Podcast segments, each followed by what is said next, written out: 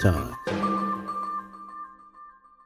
Ja, hallo und herzlich willkommen bei Teamtime, deinem Podcast für langfristige Freude an der Zusammenarbeit und nachhaltigen Kundenfokus, trotz stetigen Wandel. Und damit auch hallo und herzlich willkommen zur fünften Folge. Und diese fünfte Folge nehme ich wieder nicht alleine auf, sondern ich habe einen ganz tollen Gast hier, Thorben Lietze. Hi, Thorben. Tachchen. Ja, Thorben ist Mediengestalter für Bild und Ton, ist damit auch unter anderem als Freelancer unterwegs. Thorben, du bist auch Content Creator und ja, als Influencer unterwegs, als Thorben Geschwindigkeit. Ja, auch richtig. Ein Tausendsasser kann man schon fast sagen, ne? Ja, ist wirklich so und bald auch Podcaster. Richtig, aber das ist äh, tatsächlich noch sehr viel Zukunftsmusik. Also da nimmst du quasi schon, das ist quasi sehr exklusiv sogar. Viele Leute wissen das noch gar nicht, dass dieser Podcast kommt. Aber vielleicht hören sich ja Leute aus meiner Community deinen Podcast an und wissen dann, ah, da kommt ein Podcast mit Jorven und einer anderen bekannten Person. Also in meinem Kosmos auf jeden Fall. Ja, ja also ihr dürft darauf gespannt sein. Was wird denn das für ein Podcast? Ähm, also ich bin ja Influencer im Fahrradbereich. Äh, dementsprechend wird das Thema sehr fahrradlastig sein. Ähm, mit jemandem anderen, der auch Influencer im Fahrradbereich ist. Und äh, ja, wir reden so ein bisschen über unsere Person, darüber, was uns inspiriert. Ähm, in der Fahrradwelt geht es ja auch viel um sehr problematische Themen einfach. Also äh, sehr viel so Mindset-Zeug im Sinne von äh, höher, weiter, schneller und sowas, was ich selber nicht so cool finde. Und ja, das ist schon so ein bisschen, wir versuchen alles abzureißen, was uns irgendwie entgegenkommt und von dem wir irgendwie denken, dass das auf jeden Fall mal angesprochen werden sollte, weil Fahrradfahren ist schon sehr elitär mhm. und das ist nicht unbedingt das, womit ich so konform bin. Und auch mein Podcast-Partner nicht so unbedingt konform ist mit. Oh, da kommt also was ganz Neues auf euch zu. Also Hört wir sich cool an. Wir hoffen es, dass es was Neues ist, ja. Ja, ich habe auf deinem Instagram-Kanal, da habe ich ja gestern dann auch noch mal rumgestöbert gesehen. Ich habe es gesehen. dass du ja auch als Gruppe oder ihr als Gruppe auch unterwegs seid. Wie, wie macht ihr das da? Also wer gibt da denn die Geschwindigkeit an oder ergibt sich das dann? Also äh, Radfahren tut jeder für sich alleine, aber natürlich macht äh, so wie jeder Sport äh, das am meisten Spaß, das natürlich mit seinen Freunden zusammen zu machen. Und das nennt man dann einfach Group Ride. Das kann äh, ja von bis x Anzahl an Menschen sein. Und für gewöhnlich ist es so, dass man irgendwie einen Freundeskreis hat. Da hat man eine WhatsApp-Gruppe oder auch auf Instagram.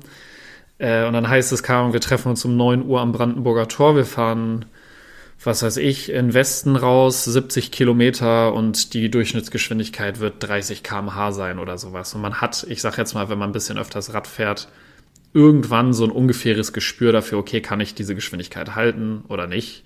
Bin ich dafür fit genug oder nicht? Und äh, ja, auch wenn man halt mit Freunden unterwegs ist, dann ist man natürlich auch äh, rücksichtsvoll und ähm, wenn man merkt, okay, heute ist jemand nicht so fit oder nicht so bei der Leistung, dass man dann nicht durchknallt, sondern sagt, okay, wir fahren dann halt ein bisschen langsamer. Es ist halt, man fährt ja zusammen und nicht gegeneinander. Ähm, das werden Leute, die Radsport als Rennen betreiben, bestimmt jetzt nochmal anders sehen und die dann sagen, ja, okay, wenn wir Intervalle fahren, dann fahren wir Intervalle und dann muss man halt auch Gas geben, aber ich fahre ja nur aus Spaß Fahrrad und äh, aus Freude am Leben. Deswegen für mich ist das halt ähm, ja eigentlich so ein wie sagt man das, ähm, unausgesprochenes Ding, dass man schon einfach Rücksicht aufeinander nimmt. Weil wir sind ja auch im Straßenverkehr manchmal und da muss man Rücksicht nehmen und man muss aufeinander Acht geben, weil sonst landet einer von uns auf einer Motorhaube und da hat keiner Bock drauf. Hm. Das ist gut, wird also keiner liegen gelassen. Nee. Aber du bist doch auch bei Rennen mitgefahren.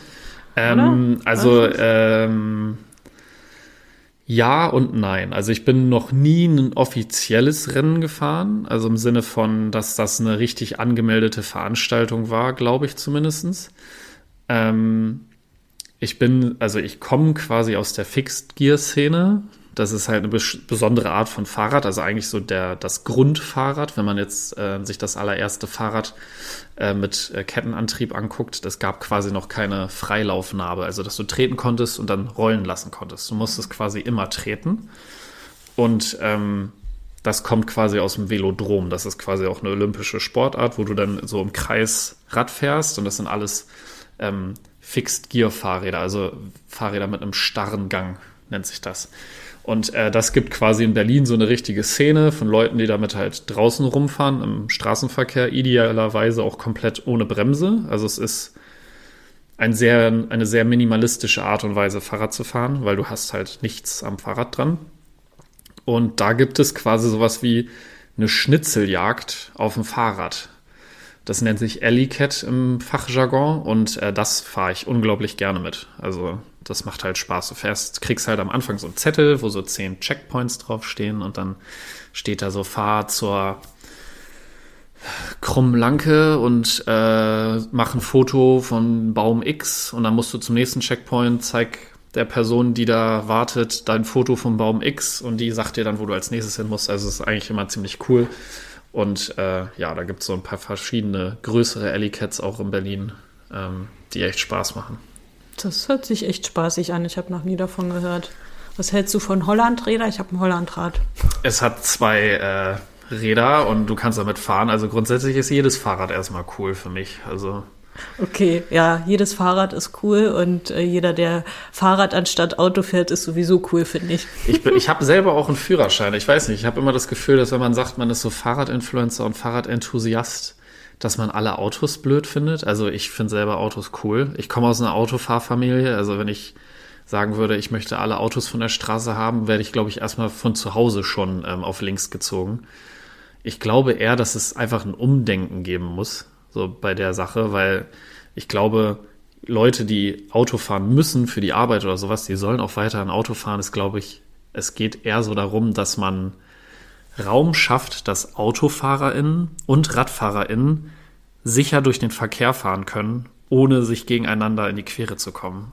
Wenn man einmal in Dänemark oder Holland unterwegs war und gesehen hat, wie gut das funktionieren kann, dann würde man auch verstehen, was vielleicht das Ziel von vielen Leuten ist. Aber dadurch, dass halt sehr viele Leute sehr engstirnig sind bei diesem Thema und sich nicht nach links und rechts umschauen, sondern nur denken, okay, hier wurde mir jetzt auf der Danziger Straße eine Spur geklaut, damit die Radfahridioten da jetzt eine eigene Spur haben. Es geht gar nicht darum, dass die Autofahrer kommen genauso gut dadurch wie vorher. Es geht darum, dass äh, die Anzahl an Radfahrern einfach zugenommen hat und äh, das halt auch einfach es geht um den Sicherheitspunkt. Mhm. So, wenn die Radfahr also die Radwege sind teilweise so schmal, wenn da 40 Leute versuchen durchzukommen, das funktioniert nicht. Da bildet sich auch ein Stau beim Radfahren.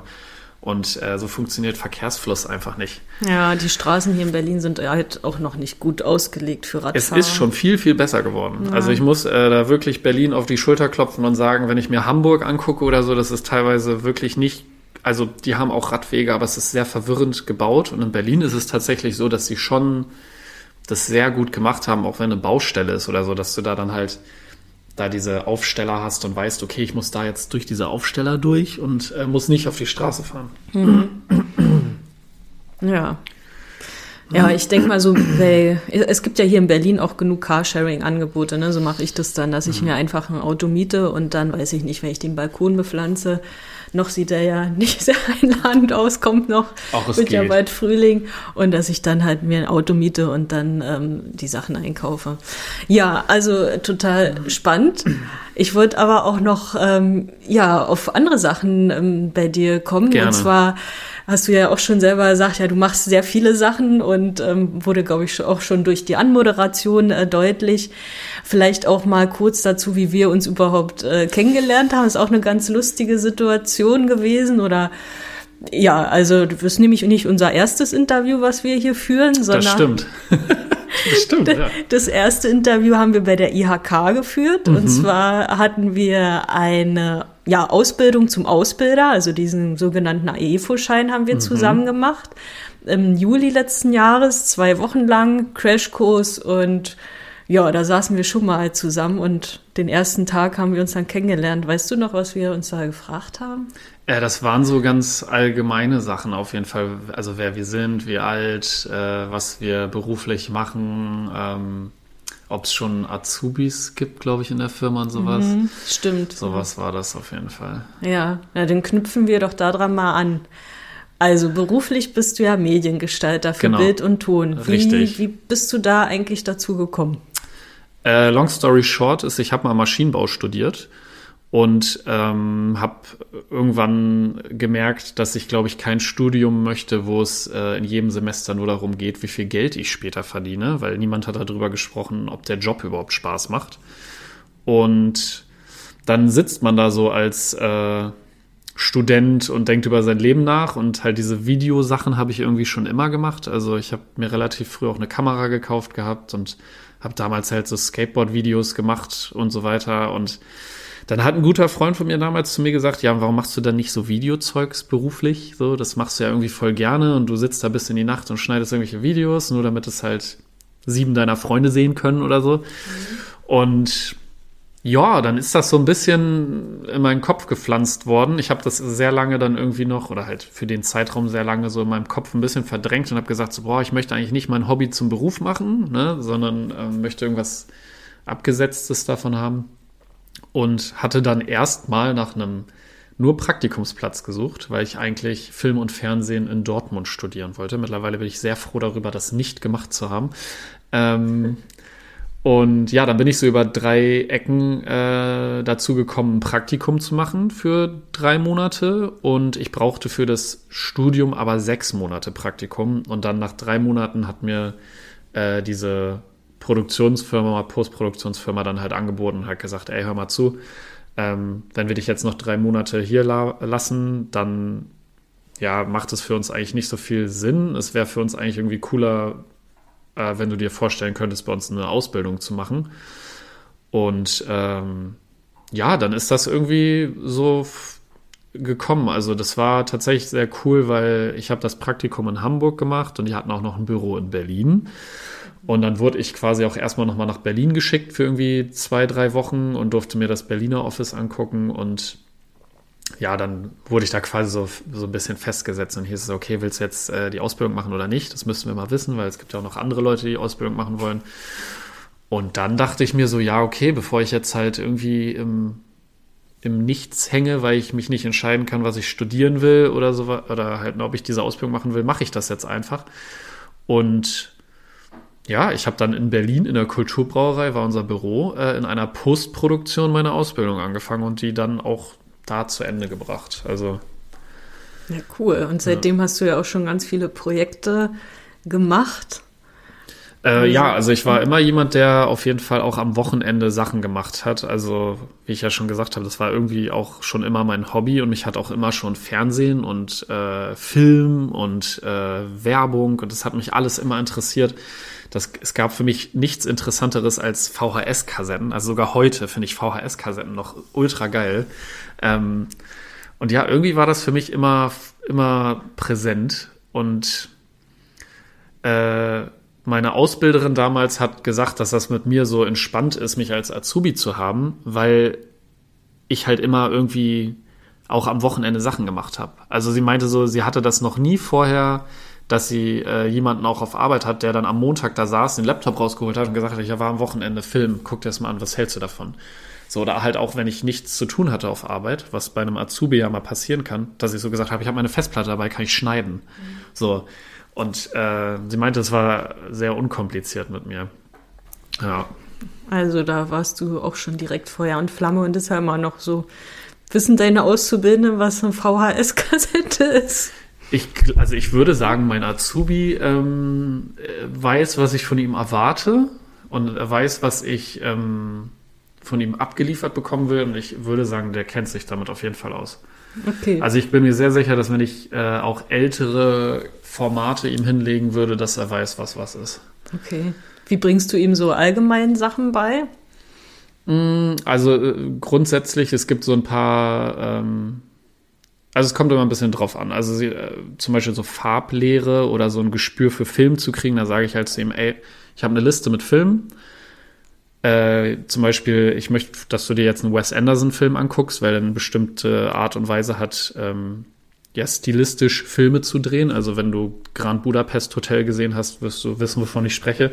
Oh ja, und, Wes Anderson ist ähm, ja mit meinem Lieblingsregisseur. Genau, Toll. und mhm. äh, da sage ich dann zu ihm, guck dir bitte einen Film von ihm an. Ich mhm. möchte, dass du mir dann nächste Woche einfach einmal erklärst, was dir aufgefallen ist und ähm, halt ohne Druck. Also ich setze dann, dann nicht irgendwie einen Termin in den Kalender und sage, okay, Mittwoch 15 Uhr möchte ich von dir das jetzt in der PowerPoint vorgeführt kriegen, sondern es ist halt eher so ein, okay, hast du dir das angeguckt?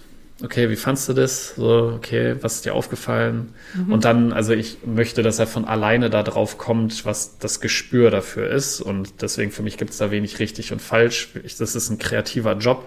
Es ist alles sehr subjektiv. Und es gibt nur so ein paar Parameter, die wirklich ganz klar und offensichtlich sind. Und ähm, ja, also es ist sehr viel, ich, ich äh, versuche das sehr so wie sagt man, autodidaktmäßig mhm. zu machen. Also ich möchte, dass es von ihm selber der Antrieb ist. Und äh, ja, bei der Azubi-Auswahl habe ich ja auch mitgewirkt und wusste, okay, ich möchte mit ihm zusammenarbeiten, weil ich weiß, er hat auch selber Bock darauf. Ja. Mir geht es gar nicht so darum, dass er alles weiß, aber wenn er Bock darauf hat, dann lernt er das auch schnell. Mhm. Und das ist, glaube ich, was, was entscheidend ist. Also mir bringt das nichts, wenn ich dann Le ein Lexikon sitzen habe der aber nicht weiß, ähm, wie er das anzuwenden hat. Ja. So. Deswegen finde ich es auch gut, dass du so rangehst, dass ja dein Azubi oder die Auszubildende selber äh, darauf kommen muss und auf die Lösung auch. Ja, also guter es, Ansatz. Also es ist ja, ein, es ist ja ein, ein Job, der sehr viel Schönes mitbringt. Ne? Also bei schönem Wetter mit einer Kamera rausgehen zu dürfen, um irgendwelche Bilder zu drehen, wo ich dann sage so, wenn du am Wochenende unterwegs bist, nimm deine Kamera mit, äh, mach zehn Schnittbilder. Der Aufhänger ist, äh, wir wollen, keine Ahnung, einen Beitrag für ein RBB drehen, was wir selber gar nicht machen, aber ähm, und das soll, das sollen einfach schöne Bilder sein, die wir theoretisch in jeden Beitrag reinschnipseln können. So. Dann muss man sich halt Gedanken machen, was man da dreht, aber der kriegt das hin. Also der ist, der ist fit und der ist gut und äh, das macht Spaß, mit ihm zusammenzuarbeiten und Apropos RBB, du hast mir hier, also wir haben hier vorher gefrühstückt. Wie war das Frühstück eigentlich? War lecker. War, war gut. War gut. Oh, Glück gehabt. ja, also du hast ja beim Frühstück auch schon erzählt, dass äh, du auch was für Netflix gedreht hast. Wie, wie war mhm. das? Willst du darüber überhaupt Möchtest du darüber überhaupt erzählen oder? Ja, also ich kann das ein bisschen anreißen. Also ich arbeite ja äh, Teilzeit in einer Agentur ähm, und äh, ja, wir machen so die klassischen Agenturleistungen. Wir haben jetzt vor kurzem für Netflix eine Produktion übernommen und äh, ja, da habe ich halt als Kameramann mitgearbeitet. Es war für mich tatsächlich ein relativ entspannter Job, weil wir eine separate Produktionsfirma hatten, die quasi alles aufgebaut haben. Ich war zwar mit bei den Aufbautagen dabei, aber musste mich nur um meine Kamera kümmern. Das war auf jeden Fall sehr, ähm, ich hatte schon fast so wie so eine kleine Star-Attitüde, dass ich mir gedacht habe, ich kümmere mich nur um meine Kamera. es war nicht mal meine Kamera, also es war die von der Produktionsfirma, aber es war sehr schön auch mal zu sehen, okay, ich muss jetzt hier nicht 100 Lampen aufbauen oder so, sondern ich ähm, baue erst mal meine Kamera auf und dann gucke ich, was es noch so aufzubauen gibt. Ähm, und ja, das war äh, irgendwie so ein schöner, wie sagt man, so ein schöner Void. Also es war sehr viel auf einmal, ähm, aber es war, also es gab quasi einen Tag, das war dann der, der Produktionstag und da hatten wir vorher einmal eine Probe ohne die ganzen Schauspieler und alles, die da waren. Und dann gab es quasi diesen Hot Take, wo das alles aufgenommen worden ist. Und ja, also ich, das ist ja, ich, wie ich es vorhin schon gesagt habe, das ist jetzt vielleicht kein Projekt, wo ich ähm, super stolz drauf bin, weil es halt so ein Reality-TV-Ding war. Aber ich kann sagen, dass ich für Netflix gearbeitet habe. Also das ist irgendwie so ein zweischneidiges Schwert. Also es ist, äh, ja, Hört sich auf jeden Fall gut an und die Aufnahmen sind bestimmt auch toll geworden. Ich, ich gucke mir das mal an. Auch wenn Reality-TV ja äh, gar nicht so meins ist, aber mhm. jetzt, wenn ich weiß, du hast das gemacht, gucke ich mir das doch mal an. Ähm, dich könnten die Zuhörer aber auch als Kameramann buchen, weil du bist ja auch als Freelancer unterwegs, mhm. oder wie ist das? Genau, genau. Mhm. Ähm, ja, als äh, freier Bildschaffender würde ich sagen. Also ich schneide auch frei. Ähm, ja, also ich weiß gar nicht, was ich da so viel zu erzählen soll. Also das letzte größere Projekt ist tatsächlich auch schon ein bisschen her. Das war letztes Jahr äh, ein Musikvideo für Kristall F heißt der. Das ist ein Deutschrapper. Super sympathischer Typ. Der Name ist so ein bisschen lässt äh, erwarten, dass das ein sehr äh, weiß ich nicht. Also es ist ja so ein bisschen von Christiane F, glaube ich, abgekupfert. Aber also es ist ein super netter Typ gewesen, war ein super cooler Dreh, auch mit meinem Azubi zusammen. Der war da quasi meine Kameraassistenz. und äh, hat mega Spaß gemacht. Also es ist schön dann mal so, ich, ich sag meistens Musikvideos, da kann man sich immer ein bisschen austoben als Kameramann, weil äh, ja, da wird halt so alles von dir erwartet, was du kreativ kannst. Mhm. In der Agentur ist es manchmal so, ja, wir haben hier unseren Steckbrief XY und den frühstücken wir jetzt ab und äh, selber als äh, die Person, die man, also die das dann macht, ist es dann halt so, okay, ich mache das jetzt wieder genauso, wie wir es letztes Mal gemacht haben und so. Das ist manchmal ein bisschen monoton. Mhm. Ähm, aber äh, gerade bei so freien Sachen, da kann man sich dann austoben. Das heißt, du hast da auch schon ein Routinevorgehen. Und ähm, ja, wie setzt du dann Kundenprojekte um? Also du sagst, es kommen halt die Aufträge rein in der Agentur.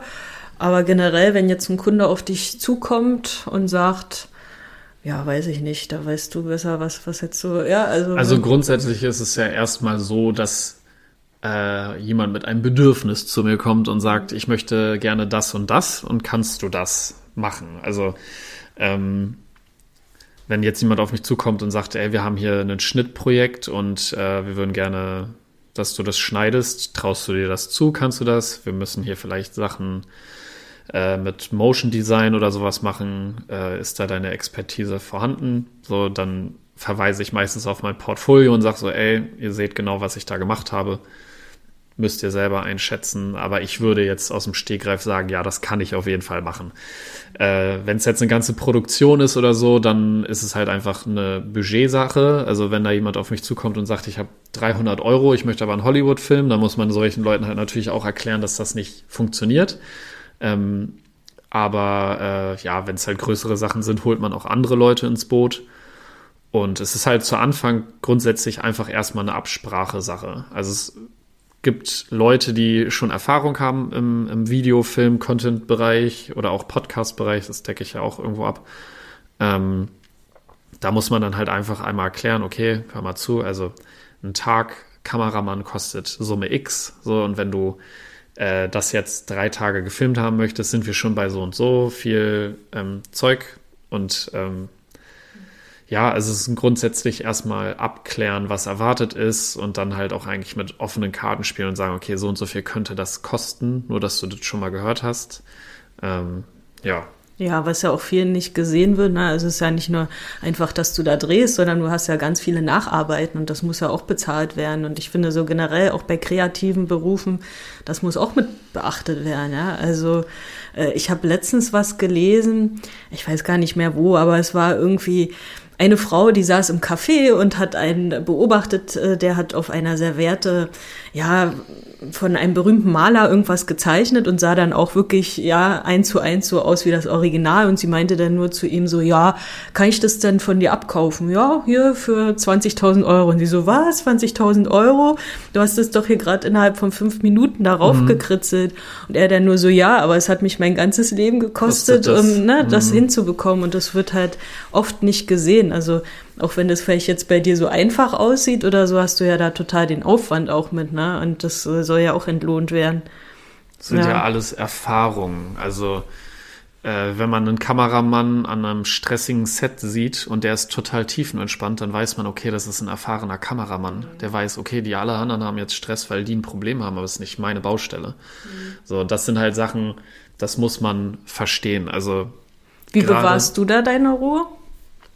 Ja, das kommt immer ein bisschen drauf an, äh, aber das ist halt irgendwie was, was man sich über die Jahre aneignet, würde ich sagen. Also weil man halt selber auch in vielen blöden Situationen vielleicht schon mal war und dann danach meistens ja auch reflektiert und fragt sich, äh, woran hat's gelegen? Ähm, woran hat es gelegen? Woran Am Ende hattet fragst du dich, Genau, dann fragt man sich dann immer.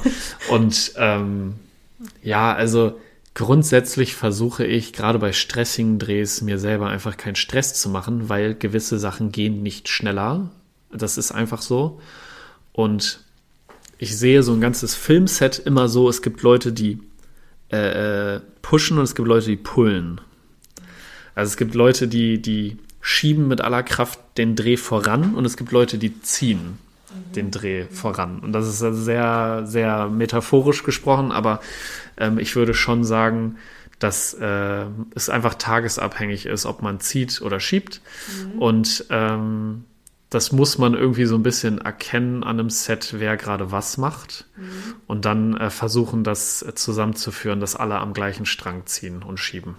Oh, da musst du ja auch einen guten Blick, also hast du ja dann eh als Kameramann, aber auch für die Menschen selber haben, ne? So wie mhm. tickt jeder. Also das Ding ist, ähm, gerade an einem größeren Filmset, da ist, das ist halt eine sehr, also da gibt es meistens klare Hierarchien. Mhm. Und wenn jemand in dieser Hierarchie nicht so funktioniert, dann kann das schnell passieren, dass da Leute rumstehen und dadurch Sachen sich verzögern. Und dann ist es meistens gut, wenn vielleicht auch jemand selber die Initiative ergreift und sagt, ey, lass uns mal schnell das aufbauen, weil sonst, äh, ne, der ist gerade rauchen oder so. Ne? So wie es manchmal halt ist. Manche Leute gucken halt Löcher in der Luft und manche Leute ackern sich halt einen weg. Und das ist immer gut, wenn man dann vielleicht die Leute, die auch Löcher in der Luft gucken, halt einfach, die brauchen vielleicht einfach klare Ansagen. Das weiß man manchmal gar nicht. Und das ist dann gut, wenn man das halt einfach macht. Also ja, manchmal sind Hierarchien doch auch gut, ne? Auch wenn alle mal von flachen Hierarchien sprechen, manchmal oder klare Rollen auf alle Fälle ja. sind ähm, schon gut und wichtig, weil wenn ich nicht weiß, was soll ich da überhaupt erfüllen, dann erfülle ich vielleicht den Job noch von jemand anderem, der sagt, das habe ich schon gemacht. Mhm. Ähm, dann waren die Rollen nicht klar verteilt. Ja, spannend. Ich überlege gerade, was wollte ich dich denn noch so fragen? Ja. Hattest du denn auch schon mal so ein Inspirationsloch, so ein kreatives Loch? Mhm. Ganz doll sogar letztes Jahr. Also ähm, hatten wir ja vorhin schon angerissen, dass ich ja auch so äh, Fahrradinfluencer bin. Und äh, ich mache Videos auf YouTube. Das heißt, ähm, dafür muss ich mir halt auch irgendwie Sachen überlegen. Also mittlerweile bin ich aus diesem kreativen Loch komplett raus, weil ich ähm, keine Ahnung, da irgendwie meinen Weg rausgefunden habe. Aber äh, ich hatte letztes Jahr so eine richtige Phase, wo ich halt irgendwie drei oder vier Monate, glaube ich, kein Video hochgeladen habe. Mhm. Weil ich irgendwie das Gefühl hatte, dass das alles nicht so Sinn macht. Also, ähm, ich bin jetzt noch kein riesiger Influencer. Ne? Also, ich habe vielleicht 7400 Abonnenten auf YouTube oder so, aber äh, trotzdem ist das ja irgendwie eine Zahl und auf die man auch irgendwie stolz ist und so. Und man möchte halt den Leuten auch, also gerade wenn man das beruflich macht, möchte man natürlich auch so eine gewisse Qualität abliefern. Und ich hatte einfach so, so ein paar Videos, wo ich rückblickend mir gedacht habe, ich habe die nur gemacht, damit ich irgendwas hochlade, aber gar nicht so das war nicht so, dass ich da dann fertig geschnitten hatte und so das Gefühl hatte, boah, geil, ich habe Bock auf das Video. Und das war so was, womit ich irgendwie ganz lange gekämpft habe, weil ich dann halt in so einem Modus war, dass ich jede Woche ein Video hochgeladen habe und einfach nur Content, Content, Content gemacht habe, statt mal drüber nachzudenken, um was es mir eigentlich geht. Mhm, ja. Und das hat mir auch so ein bisschen eine Zeit lang das Radfahren kaputt gemacht, weil ich immer das Gefühl hatte, boah, ich bin auf dem Fahrrad, ich muss eine Kamera dabei haben. So, ich fahre zur Arbeit, ich muss jetzt irgendwie ähm, eine Timelapse oder so aufnehmen und dann lade ich das auf Instagram hoch und bla bla. Es war irgendwie alles, ich, mein Fahrrad war Content.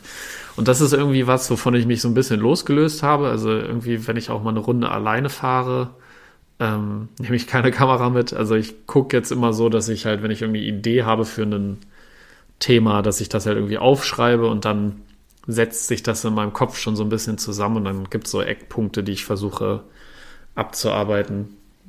Und äh, ja, wie ich da so rausgekommen bin, kann ich gar nicht so richtig sagen. Ähm, ich glaube, das hat einerseits auch ein bisschen sowas mit Corona zu tun gehabt, ähm, dann auch halt mit dem hässlichen Winter in Berlin. Also der ist ja wirklich sehr anstrengend einfach. Naja, Und, zum Glück bald vorbei. Ich hoffe es, ich hoffe es. Ähm, ja, also ich habe dann irgendwie für mich einfach beschlossen, ey, ich probiere jetzt die Videos anders zu machen. Ähm, ich habe dann ein Video gemacht, äh, wo ich auch richtig ein Skript für geschrieben habe, also was dann sehr ein sehr inhaltliches Video war. Ja. Und da habe ich dann so gemerkt, boah, mir macht das mega Spaß, so da diese Vorarbeit zu haben, dieses Skript zu schreiben äh, und dann halt irgendwie vielleicht auch Witze einzubauen. Und dann im Nachhinein läuft halt der ganze Rattenschwanz an Nachbearbeitung auch viel schneller und viel smoother, weil du genau weißt, ah, ne, hier kommt jetzt das und das und dann hast du nicht so dieses Problem, dass du irgendwelche Lücken hast, die du mit irgendwas füllen musst oder so oder vielleicht nochmal schnell ein Voice-Over einsprechen musst, damit der Zuschauer versteht, okay, ich habe jetzt eine halbe Stunde nicht gefilmt, weil Akku von der Kamera war leer und ich habe das beim Radfahren nicht gemerkt oder irgendwie sowas. Also ja, also ich habe irgendwie einfach, glaube ich, alles ein bisschen umgestellt, so dass es eher nach meinem Gusto ist. Also ich habe mehr darauf geachtet, die Videos für mich zu machen, statt für andere. Oh, das finde ich einen tollen Hinweis, weil ich glaube, dass, also, ne, es wird ja immer mehr produziert, wer da auch was hochlädt, ja, und das kann ja auch daran hindern, wirklich im Moment zu sein. Ne? Und wie du schon sagst, dann wirklich den Spaß daran zu verderben, ähm, was man eigentlich ja Freude hat und auch eine Leidenschaft für hat. Ja. Warte, ich zeig dir, also das können die Leute im Podcast jetzt nicht sehen, aber du siehst das. Ich zeig ja. dir jetzt mal was, was. Okay, ich beschreibe euch das. Also mal gucken, ob ich das besch beschreiben kann. Was ganz Schlimmes. Ja. Müssen wir dann rauspiepen oder so? Äh, äh, nee, also und zwar ähm, einfach nur, um das mal auch in. Also man macht sich selber als äh, Content Creator immer Druck. Mhm. Ne, also dein Instagram-Post muss immer besser werden. Dein ähm, Aber was heißt eigentlich immer besser, ne? Also das ist dann auch immer die Frage. Das ist richtig. Immer spektakulärer, dann muss man noch irgendwie was machen und noch was. Ja. Also wenn man auf YouTube aktiv ist und YouTube-Videos macht, mhm. ähm, dann gibt es ja die YouTube Analytics, ja. die dir genau sagen, ähm, bis dahin haben Leute dein Video geguckt und so weiter und so fort. Ja. Und die YouTube Analytics App ist das Schlimmste, was es gibt. Okay. Ähm, Jetzt sehe ich das Schlimmste, Also mein letztes Video war von vor fünf Tagen. Siehst du die grünen Pfeile nach oben? Ja, und da steht so 14.202, 1600, ja, ja. Ja, also äh, und da, also es wird hier sofort gezeigt, ob ein Video erfolgreich ist oder nicht. Also das letzte war jetzt zum Beispiel erfolgreich. Das ist auf Platz zwei von zehn, also von den Tagen nach dem Upload. Ja. Das ist quasi mein zweiterfolgreichstes Video. Ah, okay. Und das ist das, was ich gerade meinte, dass ähm, diese App diesen Druck quasi nochmal unterstreicht. Und das ist etwas, was ganz Schlimmes. Und ich habe halt auch in dieser Zeit, wo ich halt quasi so mein kreatives Loch hatte, gelernt, mich davon zu lösen. Weil das ist, ich hatte eine Zeit, wo ich ein Video hochgeladen habe und die ganze Zeit in dieser App war und geguckt habe, oh, wie läuft das Video? Oh, es läuft nicht gut. Was, vielleicht muss ich ein anderes Thumbnail machen, vielleicht muss ich das anders machen und so weiter und so fort. Ja. Und das macht einen Kirre. Auf Instagram ist es ja genauso, wenn du einen gutes, ähm, guten Post hast, dann steht irgendwann in deinem Newsfeed, dein Bild äh, performt 80% besser als das, dein letzter Post oder das ist dein erfolgreichster Post seit XY, wo du auch denkst, ja. Und jetzt? Ja, kann so. informativ sein, kann aber ja auch genau das Gegenteil irgendwie bewirken und ja, einfach nur unter Druck setzen. Mhm. Das finde ich ähm, ja gut, dass du auch als Experte jetzt sagst, ey, ist in Ordnung, da auch mal den Druck rauszunehmen und nicht immer schneller zu rennen. Auf jeden Fall. Also ich glaube, wenn jemand äh, vielleicht auch von den Zuhörern jetzt äh, sich denkt, ey, ich möchte gerne Content für mein Business machen oder so, macht das auf jeden Fall. Also ich kann immer nur sagen, wenn ihr eine Idee habt, dann macht's einfach. Äh, lasst euch davon nichts zurückhalten. Ich habe mich sehr lange zurückhalten lassen und hatte dann auch einfach nur einen Freund von mir, der gesagt hat, mach doch erstmal ein Video. Und das habe ich dann auch gemacht. Und äh, ja, einfach machen und einfach versuchen, nicht auf diese Zahlen zu achten. Also grundsätzlich guckt einfach, dass ihr das für euch macht und ihr selber damit dann zufrieden seid und mit ruhigem Gewissen schlafen gehen könnt. Ähm, und wenn das nicht der Fall ist, dann äh, ladet das Video halt einfach nicht hoch. Also äh, es geht nicht immer darum, Content, Content, Content zu machen, sondern wenn der Content so ist, wie ihr euch das vorstellt und ihr damit auch zufrieden seid, dann werden das die ZuschauerInnen auch verstehen und appreciaten. Also mhm. Ja, toller Tipp. Ich glaube, ja, das wird viele Zuhörer auch interessieren. Mhm. Und ja, also ganz spannend. Ich glaube, wir könnten uns auch noch viel länger unterhalten. Ja, wir haben uns vorher schon unterhalten. Ja, ähm, es sind groß, also wirklich große Themenbereiche einfach. Ja. ja. ja also ähm, liebe Zuhörerinnen auch, ja, ähm, schaut doch gerne bei Jorben vorbei, auch auf YouTube.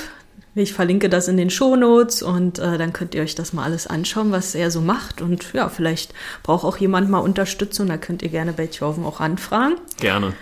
Ja, ansonsten, ja, hast du noch ein Schlusswort, was du loswerden möchtest? Äh, ich könnte das jetzt so sagen wie bei mir in einem YouTube-Video. Gebt immer ordentlich Kette und rein in die Materie. Also gebt einfach, macht einfach, worauf ihr Bock habt und gebt Gas. Und wenn ihr Spaß daran habt, dann macht ihr nichts verkehrt. Ja, dem ist nichts mehr hinzuzufügen. Da kann ich nur noch sagen, abonniert auch gerne diesen Podcast hier, damit ihr dann auch nicht die nächste Folge verpasst, wenn es wieder heißt, It's Teamtime Baby.